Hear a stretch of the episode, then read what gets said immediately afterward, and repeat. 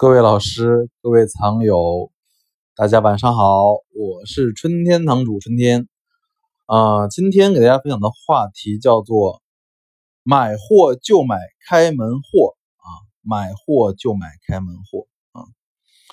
呃，今天下午啊，我一个客户在找我鉴定啊，他有两个盘子啊啊，一个盘子一个碗吧。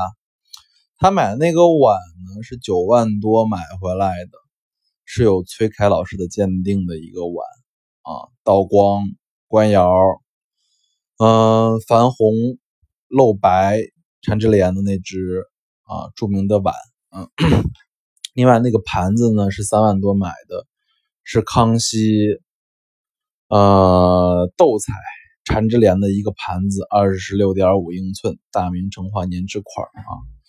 他买这两东西总共花多少钱呢？花了差不多有十二万块钱啊啊！这笔钱可能对于普通的藏友来说是一笔很大的钱，但是在对于我们古玩商来说，这笔钱应该也还是一个正常的投资吧。嗯，今天回到我们的今天主题啊，就是买货就买开门货啊！我以他这个今天买了两件货为例子，给大家进行一个分享。嗯，首先我给大家讲一下我自己是怎么买东西的，就是我自己买东西。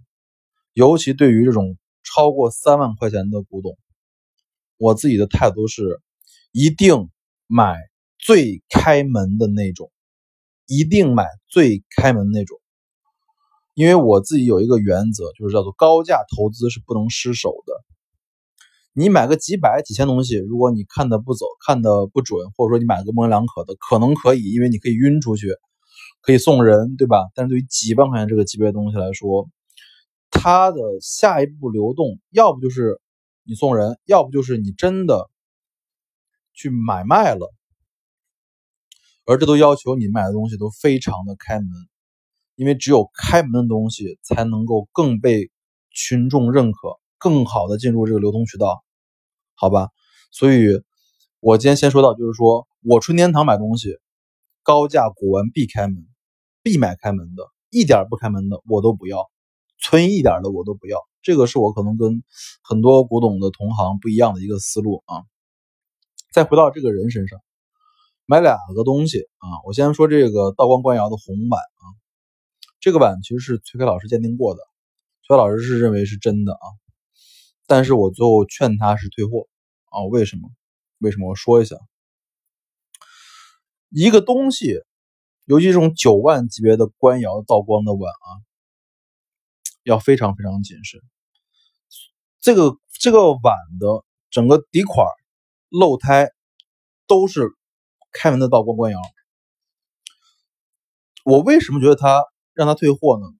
是因为他的红彩和他的这个笔法，我认为我觉得存疑啊。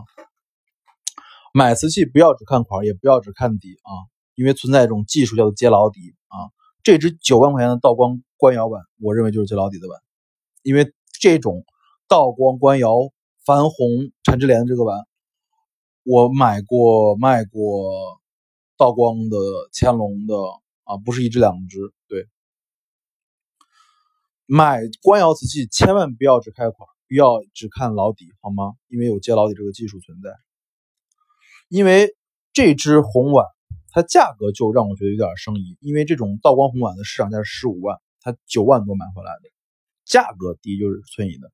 第二，它的红彩有点略略的偏紫，而真正的道光这个矾红这个碗，它的黄它是有点偏黄的，橘红色的，它的整个笔触上感觉也是描摹痕迹有点重，而不是那种写意的熟练的感觉。所以我今天建议他说，九万块钱东西您退货还是比较合适，因为在九万块钱这种东西来说，你不能犯错，因为你一旦犯错砸手里面的话，你这个东西就是让你丧失信心。对，再讲第二个，康熙斗彩的盘子，我看完之后，我给他说了一句话，我说还是退货。他说为什么还退货？因为他说这件东西也是有呃某个老师鉴定过的。我说后加彩，后加彩，这是这个东西跟那个道光也很像。底款儿胎没问题，康熙开门的，但是哪有问题？彩有问题。因为我们知道其实整个清代的斗彩中的这个风格是由清亮变浑浊。你自己去看康熙、雍正，尤其是康熙、雍正的这种斗彩，嫩黄色、姜黄色、淡绿色、深绿色、矾红色、油红色、黑色都是非常亮、非常的，就是色度饱和度非常高那种。而到了晚清、中晚清之后，整个色彩变得浑浊了，纯度没那么高了。今天他买这个盘子就是一个后斗彩的，因为它的绿彩非常的浊。非常的浊，虽然有各个老师说它是真的，但我说我建议您退货。为什么？不开门，胎老的，底款老的，做法老的，修足老的，但你踩不开门，我不会买。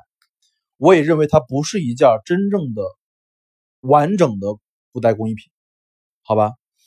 今天给大家分享了一个我的客户的今天给我交流的故事，我只想讲给大家讲一句话：买货只买开门货。